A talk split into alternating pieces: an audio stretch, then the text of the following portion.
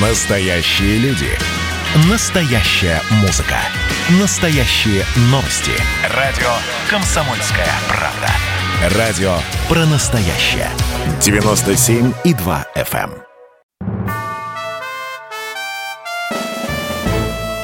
Восемьдесят лет назад началась Великая Отечественная война. Мы помним. 22 июня 1941 года Германия напала на Советский Союз. Вторжение в нашу страну было внезапным, но есть много свидетельств, что предчувствие приближающейся войны витало в воздухе. Автор проекта Иван Панкин читает Алексей Богдасаров. Часть первая. Накануне 22 июня 1941 года 18-летний Лёва Федотов в своем дневнике удивительно точно описал предстоящие трагические события.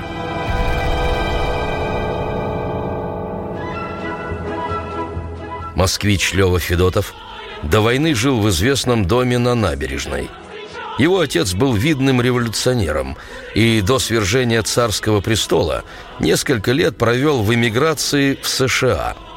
Но когда в России появилась новая власть, Федор Калистратович вместе с женой Розой Лазаревной Маркус вернулся на родину. Долгое время семья жила в гостинице «Националь», а после переселилась в тот самый дом на набережной. В августе 1933 года Федотов-старший утонул при странных обстоятельствах. Леве тогда исполнилось 10 лет. При жизни Роза Лазаревна рассказывала, что сын был очень похож на отца. И так же, как отец любил читать, так Лева любил читать. Без книги никогда не бывал. Всегда имел книгу. Он никогда не сидел без дела. Он или писал, или рисовал, или перебирал коллекцию свою. Когда он начал писать дневники, я не знаю. Он очень мало со мной делился. Я не могу понять, почему. Из 15 тетрадей Левы уцелели только четыре – и сейчас они хранятся в литературном музее столицы. Но, пожалуй, самой любопытной стала запись, сделанная за неполные три недели до начала Великой Отечественной войны. На 47 страницах, сам того не ведая, 18-летний парень предсказал нападение Германии на Советский Союз и ход боевых действий в первые полгода – из дневника Левы Федотова с сокращениями. 5 июня 1941 года. Хотя сейчас Германия находится с нами в дружественных отношениях, но я твердо уверен, что это только видимость. Этим самым она думает усыпить нашу бдительность, чтобы в подходящий момент всадить нам отравленный нож в спину. Эти мои догадки подтверждаются тем, что что германские войска особенно усиленно оккупировали Болгарию и Румынию, послав туда свои дивизии. Я думаю, что война начнется или во второй половине июня, или в начале июля, но не позже, ибо ясно, что германцы будут стремиться окончить войну до морозов. Фашисты не будут объявлять нам войну, а нападут внезапно и неожиданно – чтобы путем внезапного вторжения успеть захватить побольше наших земель. Я лично твердо уверен, что это будет последний наглый шаг германских деспотов, так как до зимы они нас не победят, а наша зима их полностью доконает, как это было дело в 1812 году с Бонапартом. Мы сможем потерять в первую половину войны много территорий. Как это не тяжело – но вполне возможно, что мы оставим немцам такие центры, как Житомир, Винница, Витебск, Псков, Гомель и кое-какие другие. Что касается столиц наших старых республик, то Минск мы, очевидно, сдадим. Киев немцы также могут захватить, но с непомерно большими трудностями. О судьбах Ленинграда, Новгорода, Калинина, Смоленска, Брянска, Кривого Рога, Николаева и Одессы, городов, лежащих относительно невдалеке от границ, я боюсь рассуждать. Правда, немцы, безусловно, настолько сильны, что не исключена возможность потерь даже и этих городов, за исключением только Ленинграда. То, что Ленинграда немцам не видать, это я уверен твердо. Если уж враг и займет его, то это будет лишь тогда, когда падет последний ленинградец. Окружить Ленинград, но не взять его фашисты еще смогут.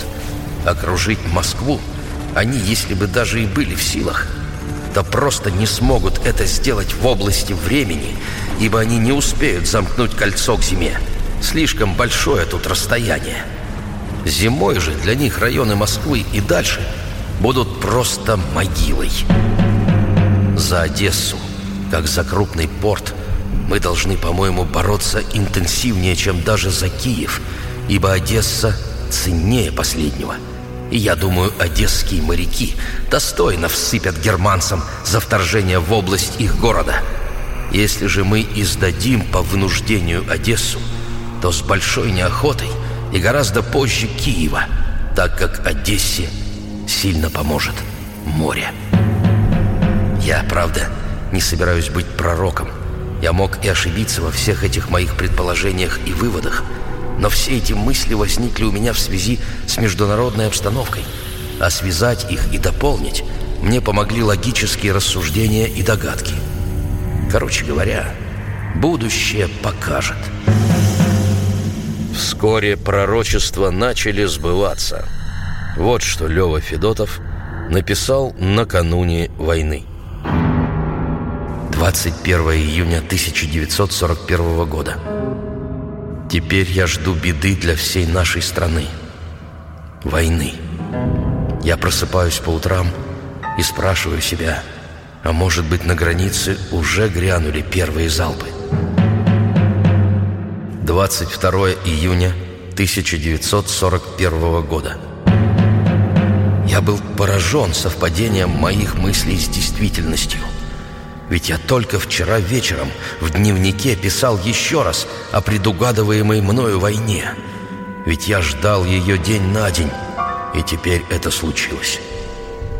Я бы хотел, чтобы лучше бы я оказался неправ.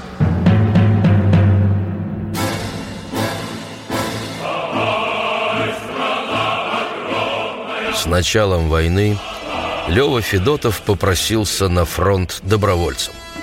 Ему отказали. Слишком уж тщедушным выглядел 18-летний близорукий молодой человек, у которого к тому же было больное сердце. Тогда он с матерью уехал в эвакуацию на Урал. В апреле 1943-го Леву все же призвали. Но до линии фронта он так и не добрался. 25 июня 1943 года Грузовик, в котором ехал красноармеец Федотов вместе с другими сослуживцами, попал под бомбежку в Тульской области. Лева погиб. Ему было всего 20 лет.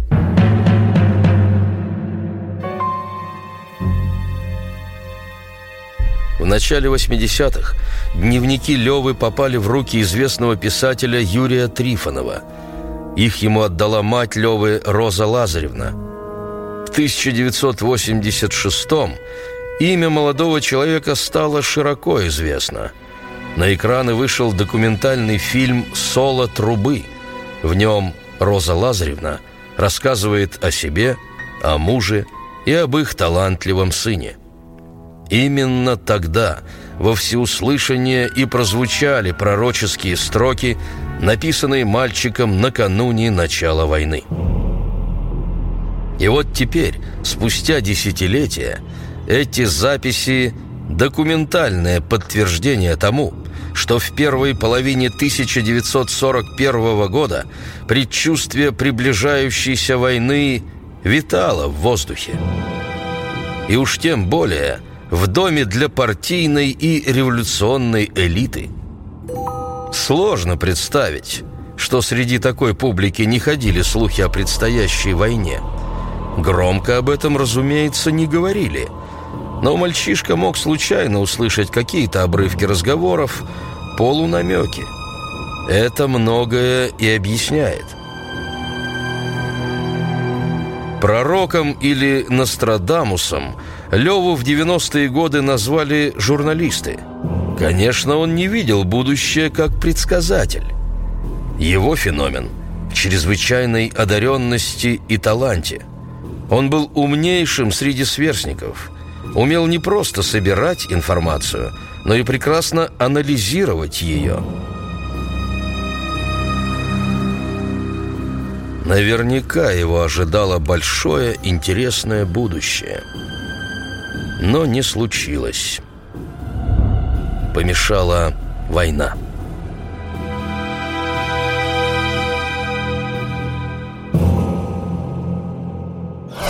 Продолжение через несколько минут. 80 лет назад началась Великая Отечественная война. Мы помним.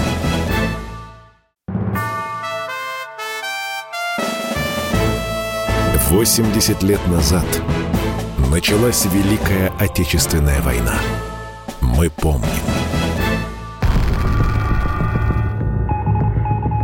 22 июня 1941 года Германия напала на Советский Союз.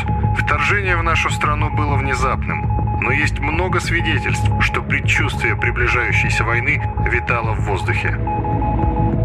Автор проекта Иван Панкин читает Алексей Богдасаров. Часть вторая. 22 июня 1941 года. 4 часа утра. Советский посол в Берлине Владимир Деканозов входит в кабинет министра иностранных дел Германии Иоахима фон Риббентропа. Советник Адольфа Гитлера по внешней политике жмет руку советскому дипломату. Он выглядит неважно. Лицо опухшее, красное, глаза мутные, словно он пьян. Накануне Владимир Деканозов несколько часов пытался добиться встречи с Риббентропом, чтобы вручить ему протест из-за нарушений немецкими самолетами воздушного пространства СССР.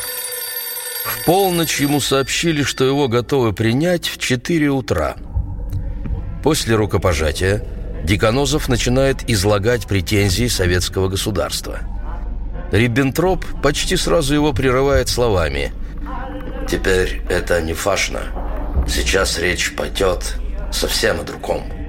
Спотыкаясь чуть ли не на каждом слове, он довольно путанно объясняет, что германское правительство располагает данными об усиленной концентрации советских войск вблизи западной границы. Более того, советское правительство последовательно проводит подрывную политику, направленную против Германии и национал-социализма. Поэтому Берлин вынужден принять ответные меры для устранения угрозы. В тот самый момент, когда Владимир Деканозов входил в кабинет Риббентропа, в небе над советско-германской границей уже стало тесно от снарядов, пуль и самолетов. Немецкая армия вторглась в нашу страну на фронте длиной в 3000 километров. А в это время Риббентроп в своем берлинском кабинете уверял советских дипломатов в том, что Германия проводит оборонительные мероприятия. После этого он встал, вытянулся во весь рост и, стараясь придать себе торжественный вид, заявил «Фюрер поручил мне официально объявить об этих оборонительных мероприятиях. Решение фюрера окончательное. Час тому назад – германские войска перешли границу Советского Союза. Советский дипломат Валентин Бережков, присутствовавший на этой встрече, потом писал, что в этот момент голосу Риббентропа недоставало твердости и уверенности. Но выслушав его, Деканозов побледнел. Он, конечно, быстро взял себя в руки – Продолжать разговор было бессмысленно, поэтому советский дипломат встал, поклонился и направился к выходу из кабинета. Внезапно рейх-министр иностранных дел бросился за ним. Он стал быстро, но шепотом уверять, будто бы отговаривал Гитлера от нападения. Диконозов даже не сбавил шаг.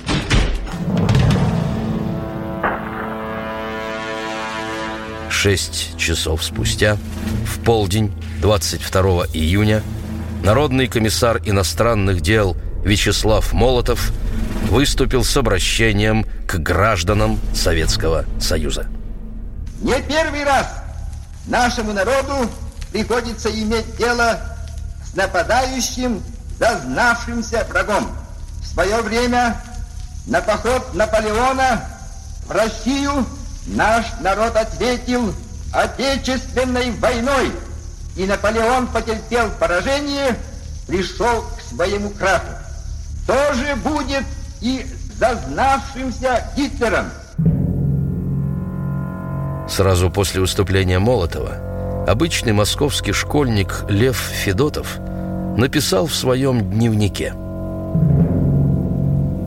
«Я был поражен совпадением моих мыслей с действительностью.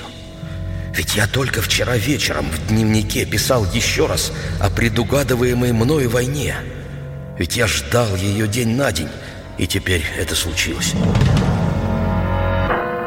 Я бы хотел, чтобы лучше бы я оказался неправ. Предчувствие начала войны витало в воздухе, но только в разговорах самых близких друг другу людей, ведь за подобные разговоры в Советском Союзе снимали с должностей, исключали из партии и даже сажали как паникеров. Официально СССР и Германия были союзниками. Долгие годы считалось, что нападение Гитлера было внезапным для советской верхушки. Но контрразведка НКВД и Главное разведуправление Генштаба постоянно докладывали руководству СССР о нарастании военной угрозы.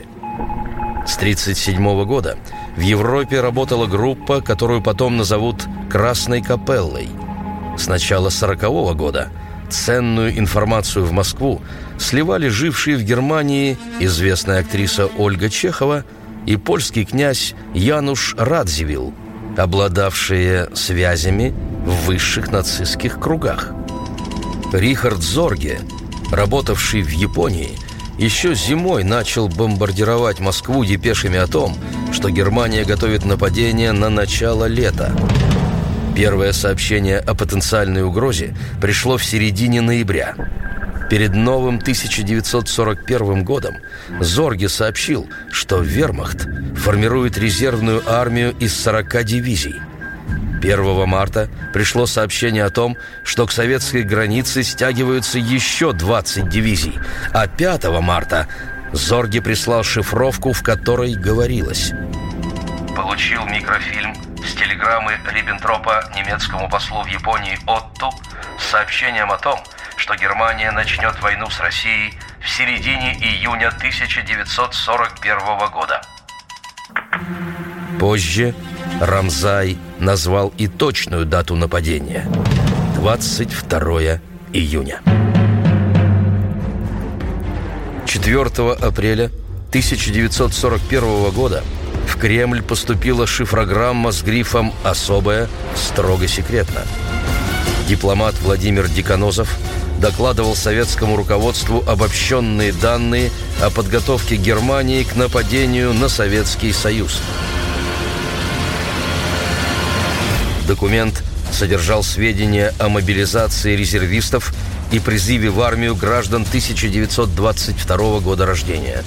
Также сообщалось о переброске войск вермахта на восток и о выпуске для солдат немецко-русских разговорников. И в этом же докладе говорилось, что в советское посольство в Берлине поступает множество анонимных сообщений и телефонных звонков от местных граждан с предупреждениями об опасности, которая грозит СССР. Той же весной 1941 года премьер-министр Великобритании Уинстон Черчилль на основании анализа оперативной обстановки в Европе пишет письмо Сталину лично. Это предупреждение в Кремле расценивают как попытку посеять раздор в отношениях между СССР с Германией. В общем, Сталин знал. Знал, что война приближается. И сведения о том, что в Польше сосредоточены крупные силы немецких войск, вынудило его послать Гитлеру письмо. В нем Иосиф Виссарионович напрямую спросил, не собирается ли Германия воевать против Советского Союза. В личном и доверительном ответе Гитлера – Говорилось, что сосредоточение немецких войск в Польше связано с необходимостью обезопасить вермахт от налетов английской авиации на Западе, где идут боевые действия. Кроме того, нужно обезопасить Балканы от вторжения британской армии. И в конце письма Гитлер заверил Сталина в своей верности германо-советскому пакту о ненападении честью главы государства –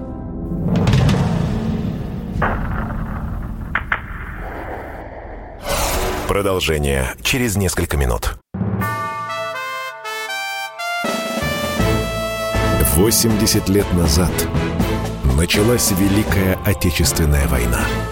Мы помним.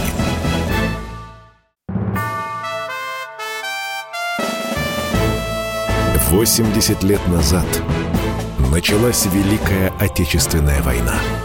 Мы помним.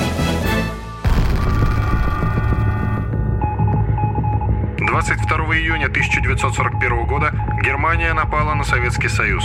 Вторжение в нашу страну было внезапным, но есть много свидетельств, что предчувствие приближающейся войны витало в воздухе. Автор проекта Иван Панкин читает Алексей Богдасаров. Часть третья. А тем временем у границ СССР немцы сосредоточили 183 дивизии и 13 бригад. Это 3,5 миллиона хорошо обученных и вооруженных по последнему слову техники человек. Плюс почти миллион солдат армий стран-союзников – Финляндии, Словакии, Венгрии, Румынии и Италии. Плюс более 40 тысяч орудий и минометов, 4 тысячи танков – почти пять тысяч самолетов. В общей сложности это три четверти всей военной мощи, которой располагал Рейх на тот момент. Не заметить развертывание этих сил было невозможно. Германия подавала это как крупнейший в истории войн отвлекающий маневр, будто бы с целью отвлечения внимания от приготовлений к вторжению в Англию вплоть до того, что были напечатаны массовым тиражом топографические карты британских островов и немецко-английские разговорники. Считается, что Сталин не поверил ни собственной разведке, ни дипломатам, ни предупреждениям коллег. В выступлении по радио, которое произошло 3 июля 1941 года, то есть только через 11 дней после начала войны, он сказал «Товарищи, граждане, братья и сестры, бойцы нашей армии и флота, к вам обращаюсь я. Друзья мои, вероломные военные нападения гитлеровской Германии на нашу родину, начатые 22 июля, продолжается. Несмотря на героические сопротивления Красной Армии, враг лезть вперед, бросая на фронт новые силы. Как могло случиться, что наша славная Красная Армия сдала фашистским войскам ряд наших городов и районов? Неужели немецко-фашистские войска деле являются непобедимыми войсками? Конечно, нет. Вероломность была. Неожиданность вряд ли. Еще в мае 41 -го года на западных границах СССР начинается стратегическое развертывание Красной Армии. По плану немецким войскам должно было противостоять более трех миллионов солдат, то есть на миллион меньше.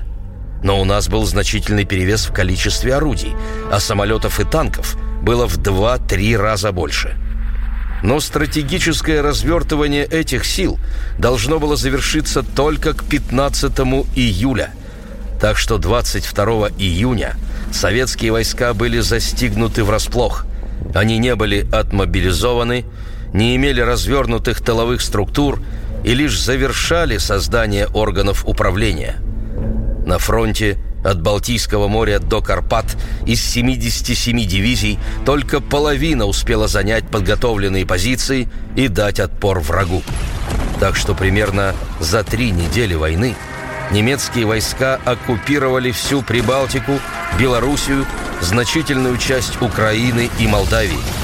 И к 16 июля немцы взяли Смоленск. Это 370 километров от Москвы. Подводя итоги первой фазы операции «Барбаросса», начальник германского генштаба Франц Гальдер писал в своем дневнике – не будет преувеличением сказать, что кампания против России выиграна в течение 14 дней. Конечно, она еще не закончена. Огромная протяженность территорий и упорное сопротивление противника, использующего все средства, будут сковывать наши силы еще в течение многих недель. Когда мы форсируем западную Твину и Днепр, то речь пойдет не столько о разгроме вооруженных сил противника, сколько о том, чтобы собрать у противника его промышленные районы и не дать ему возможности, используя гигантскую мощь своей индустрии и неисчерпаемые людские ресурсы, создать новые вооруженные силы. Как только Война на Востоке перейдет из фазы разгрома вооруженных сил противника в фазу экономического подавления противника. На первый план снова выступят дальнейшие задачи войны против Англии.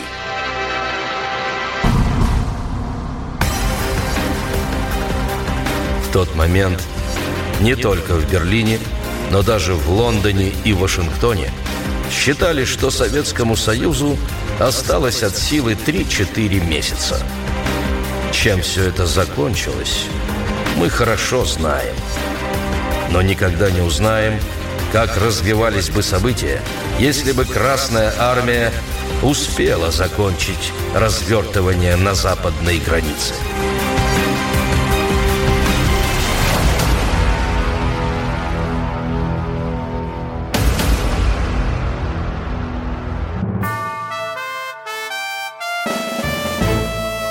80 лет назад началась Великая Отечественная война.